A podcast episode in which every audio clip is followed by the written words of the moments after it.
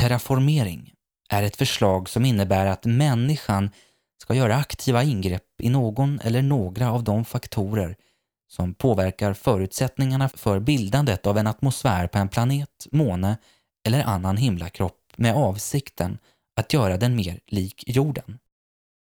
Vanligtvis är det biosfären som behöver göras mer tempererad och syrerik och Mars är den planet i solsystemet som mest liknar jorden, vilket gör att Mars troligen är den planet som är lättast att terraformera.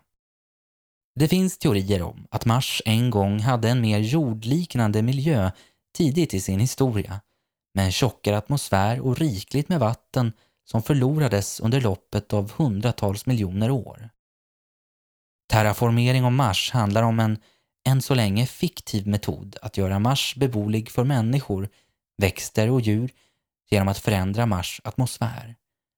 Till exempel skulle ett stort utsläpp av växthusgaser användas för att höja temperaturen på planetens yta genom att absorbera en större del av solvärmen. Ett av de större problemen med teorin är Mars avsaknad av en magnetosfär. Det behövs för att styra bort farlig joniserande strålning från solen och en höjning av temperaturen får troligtvis som bieffekt att isen vid polerna smälter och ger därmed en möjlighet för så kallade extremofiler att klara sig på planetens yta. Dessa kan sedan påskynda en fortsatt utveckling av bildandet av en skyddande atmosfär och i förlängningen en fungerande biosfär.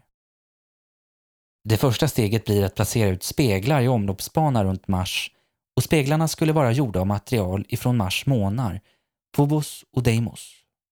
Speglarna ska reflektera solljus som smälter isen vid polerna det skulle frigöra en stor mängd koldioxid som skulle bygga på Mars atmosfär och det skulle göra att inte all värme försvann ifrån Mars när solen går ner.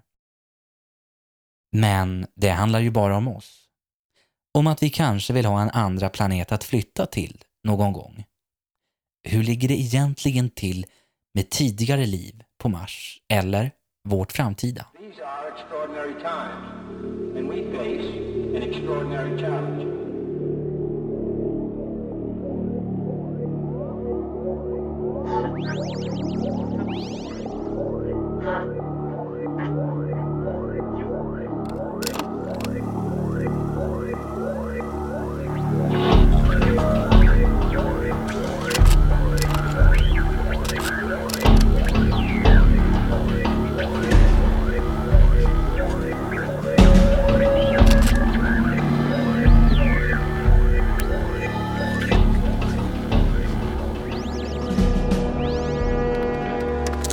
Podplay.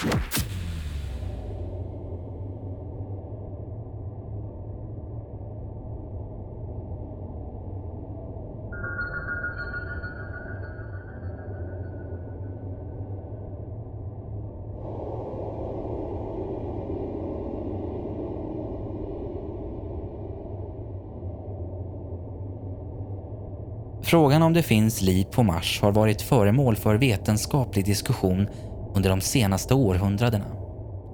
Rymdsonder har ifrån 1960-talet och framåt visat att det inte finns något intelligent liv på Mars.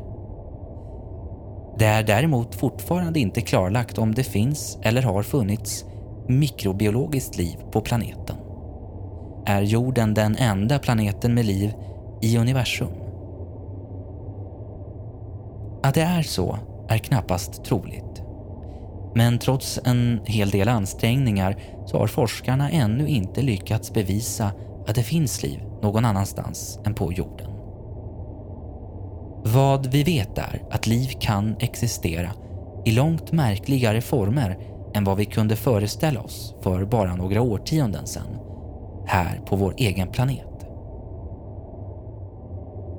Det mesta tyder på att liv kan uppstå och existera under många olika förutsättningar, så troligen är vi långt ifrån ensamma. Kan en levande bakterie lyfta genom rymden med en komet? Kan liv existera i evigt mörker? Finns det några organismer som lever i kokande vatten och kan bakterier bo och föröka sig inne i stenar? Alla de här frågorna leder fram mot en mycket större fråga finns det liv i rymden? Eller mer specificerat, finns det liv på andra planeter? För 50 år sedan så klassades den här frågan som ren science fiction. Då var alla skriverier om liv på andra världar knappast något annat än osäkra gissningar. Men sedan dess har det skett en revolution i det tysta. I skuggan av alla de mullrande rymdraketerna så har det fötts en helt ny vetenskap. Exobiologin. Den syftar till att försöka förutsäga vilka olika slags livsformer vi en dag kan tänkas komma att få möta på andra planeter.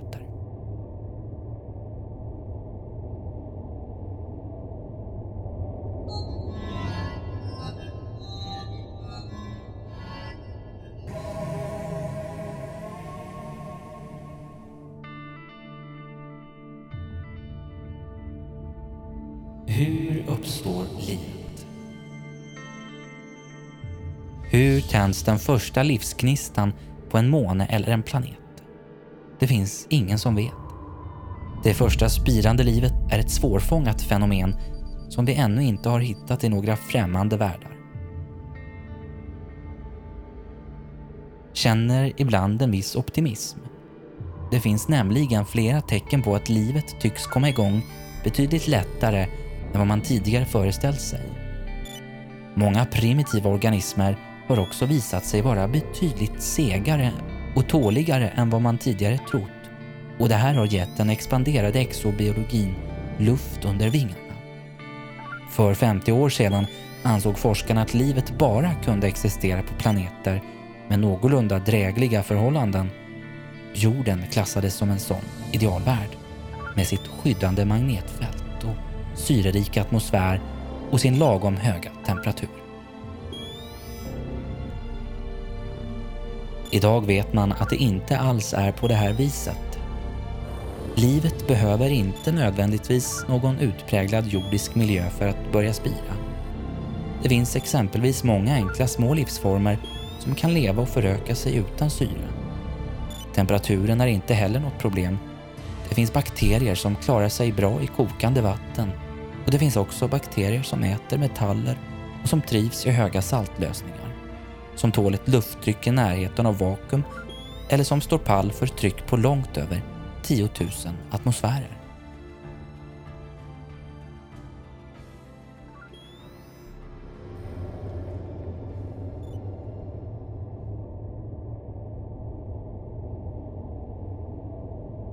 På Jupitermånen Europa skulle det teoretiskt kunna finnas livsformer. Livet behöver inte ljus det finns bakterier som lever många kilometer ner i marken och det finns också en stor mängd varelser som bor i evigt mörker vid de varma källorna nere på havets botten på flera tusen meters djup. Alla de här livsformerna är mycket olika men de har en sak gemensamt. De behöver vatten för att kunna leva. Att det funnits vatten på Mars i gångna tider har påvisats tidigare, men de nya bevisen avslöjar vad som pågår just nu. Det handlar om idag. Däremot säger upptäckten ingenting om hur stora mängder det rör sig om, eller varifrån vattnet kommer, om det bildats på ytan eller om det är av underjordiskt ursprung. Alla fyra fyndplatser ligger på södra halvklotet på planeten. Tre av dem är kratrar. Den fjärde en djup sänka i berggrunden. De mörka linjerna, bäckfårorna, uppstår på varma sluttningar med stark solstrålning och utvidgas tydligt under sommaren. Temperaturerna varierar då mellan 23 minusgrader och 27 plusgrader.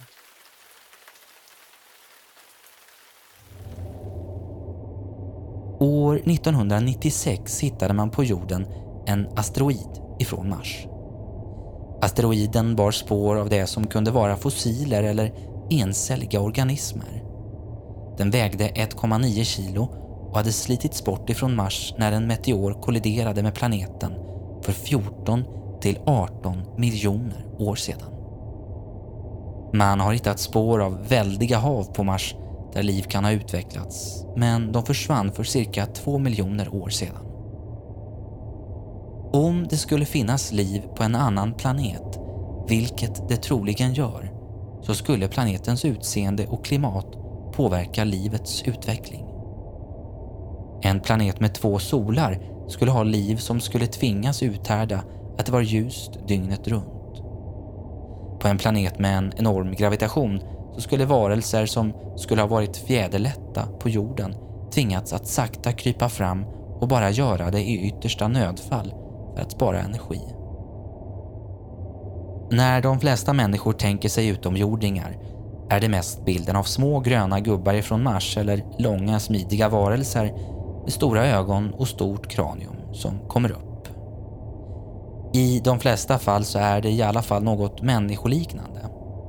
Men med hänsyn till de olika miljöerna på de olika planeterna så är det inte säkert att utomjordingarna skulle vara det minsta lika oss. Om vi skulle stöta på utomjordingar så skulle vi ju helst vilja stöta på en intelligent ras. En ras som vi skulle kunna kommunicera och utbyta kunskaper med. Men intelligens är inget naturen strävar efter att uppnå. Det enda som spelar någon roll är hur väl arten klarar sig. Så om vi hittar utomjordingar på Mars, eller om de hittar oss, så är det nog inte många som är smarta nog att utveckla teknisk utrustning. Det är nog därför vi inte har några riktiga bevis för att jorden har fått besök av utomjordingar och de flesta har inte utvecklat den tekniska civilisation som krävs för rymdresor.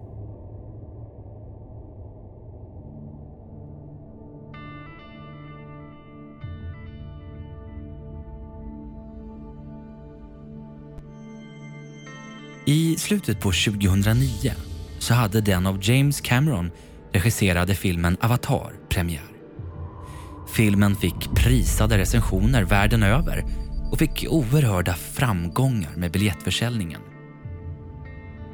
Från making of videos blev det uppenbart att det fanns några anmärkningsvärda sidor vid förverkligandet av den här filmen som tills nu nästan har gått förbi utan exponering.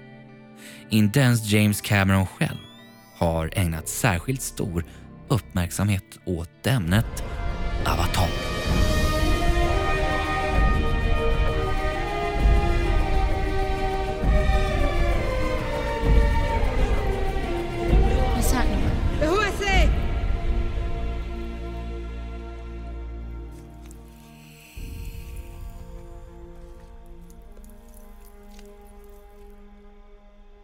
Producenten John Landau berättar i en av videorna att James Cameron fick manuset för Avatar i en dröm 1995. Bara lite senare sa två formgivare att det inte verkade som att Cameron hade hittat på Avatars värld utan att han mindes den.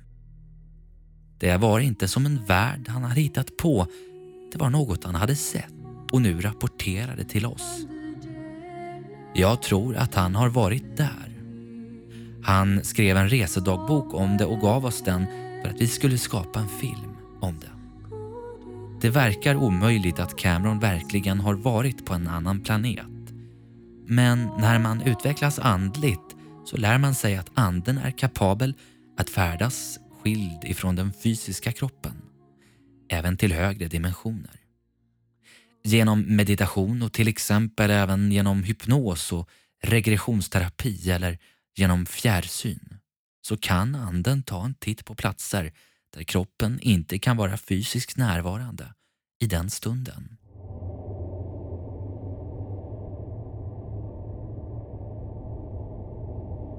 I budskap som kommer till oss ifrån högre dimensioner, till exempel genom kanalisering, så nämns ofta att vår ande gör alla typer av resor under sömnen. Ibland till de mest extraordinära platser såsom himlen, andra planeter eller rymdskepp. Ofta sker detta med ett syfte, exempelvis på en inbjudan av en högre entitet. Detta kan vara en guide eller en ande av en avliden älskad person som vill lära dig någonting eller som vill förtydliga något. I motsats till meditation så glömmer vi vanligen drömupplevelser när vi vaknar upp igen. Endast extremt tydliga och imponerande drömmar stannar kvar. Frågan som uppstår då är är denna värld av Pandora baserad på en verklig existerande planet? Och togs James Camerons ande dit när han sov?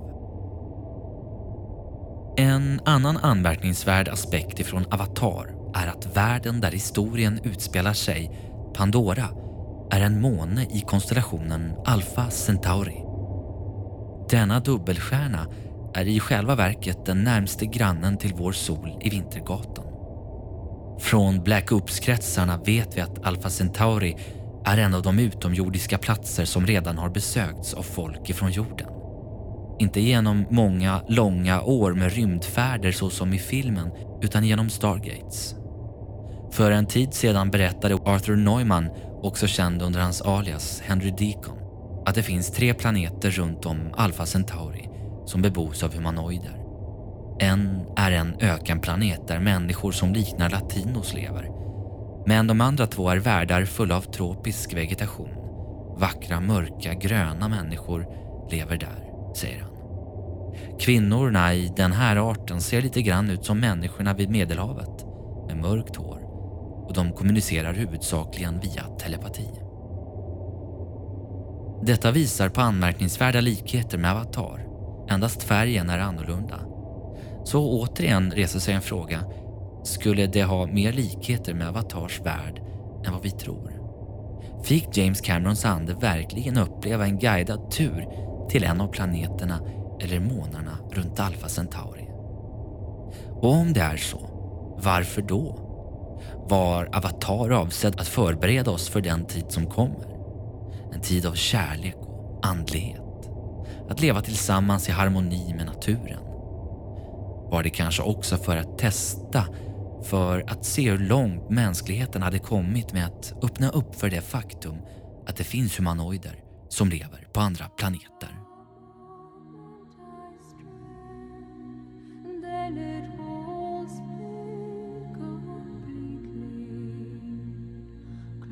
Vi kan bara gissa här. Åtminstone så är det uppmuntrande att veta att svaret på Avatar var överväldigande positivt över hela världen. Och att också fenomenet med kanalisering är en annan syn på Gud och ett icke Hollywood-likt närmande till utomjordingar. Och det blev accepterat utan större ansträngning. Utan tvekan så har nog den här filmen gjort vårt kollektiva medvetande en hel del gott.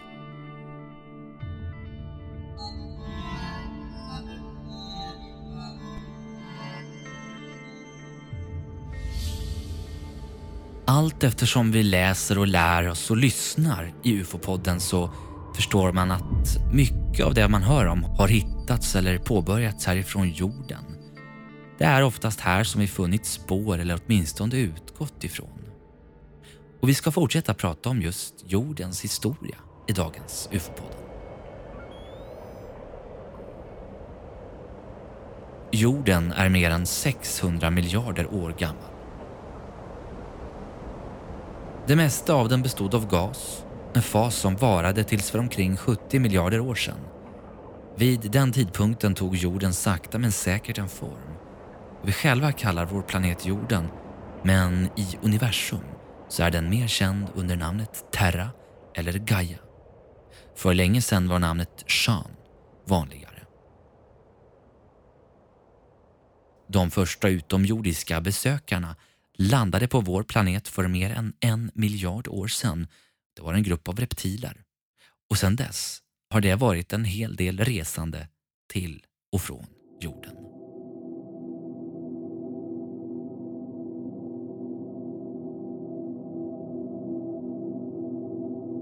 Den nuvarande världens civilisation är den tredje som någonsin har existerat här.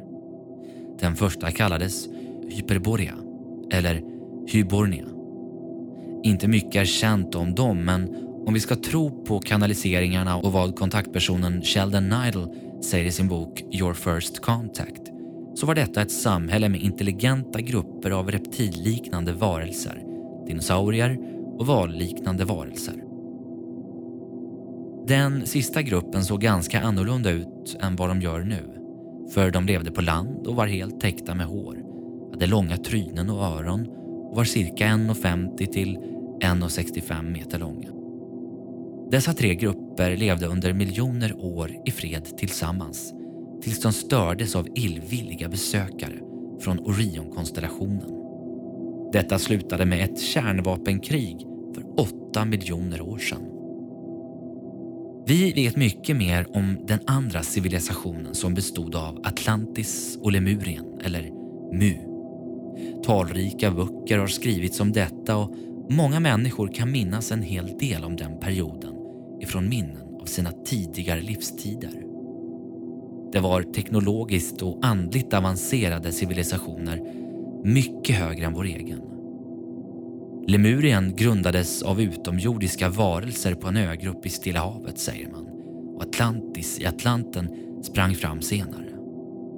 Båda civilisationerna var i kontakt med utomjordiska nationer och, och levde under hundratusentals år i fred bredvid varandra. I slutet på den 26 000-åriga cykeln så kom Atlantis och Lemurien i konflikt med varann och Lemurien förstördes av Atlantis. Precis som de flesta andra planeter och månar så är jorden ihålig på insidan. Jordskorpan är omkring 100 mil tjock och gravitationen ligger i den skorpan. Det finns flera korridorer som leder från utsidan till insidan. Vid båda polerna så finns det också stora hål i jordskorpan. Man kan säga att den är lite som en schweizisk ost. På de flesta platser, men inte överallt, finner man magma. Det finns grottor och klyftor som är hundratals meter långa. Och på insidan av globen och i omkring 120 underjordiska städer existerar en civilisation som heter Agartha.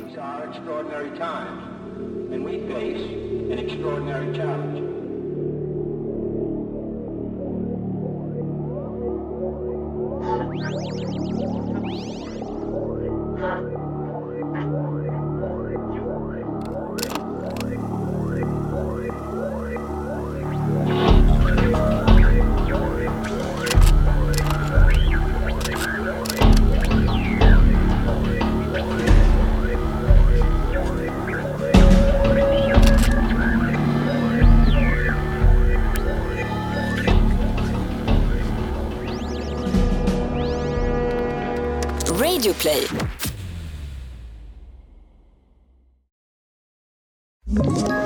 Ett poddtips från Podplay.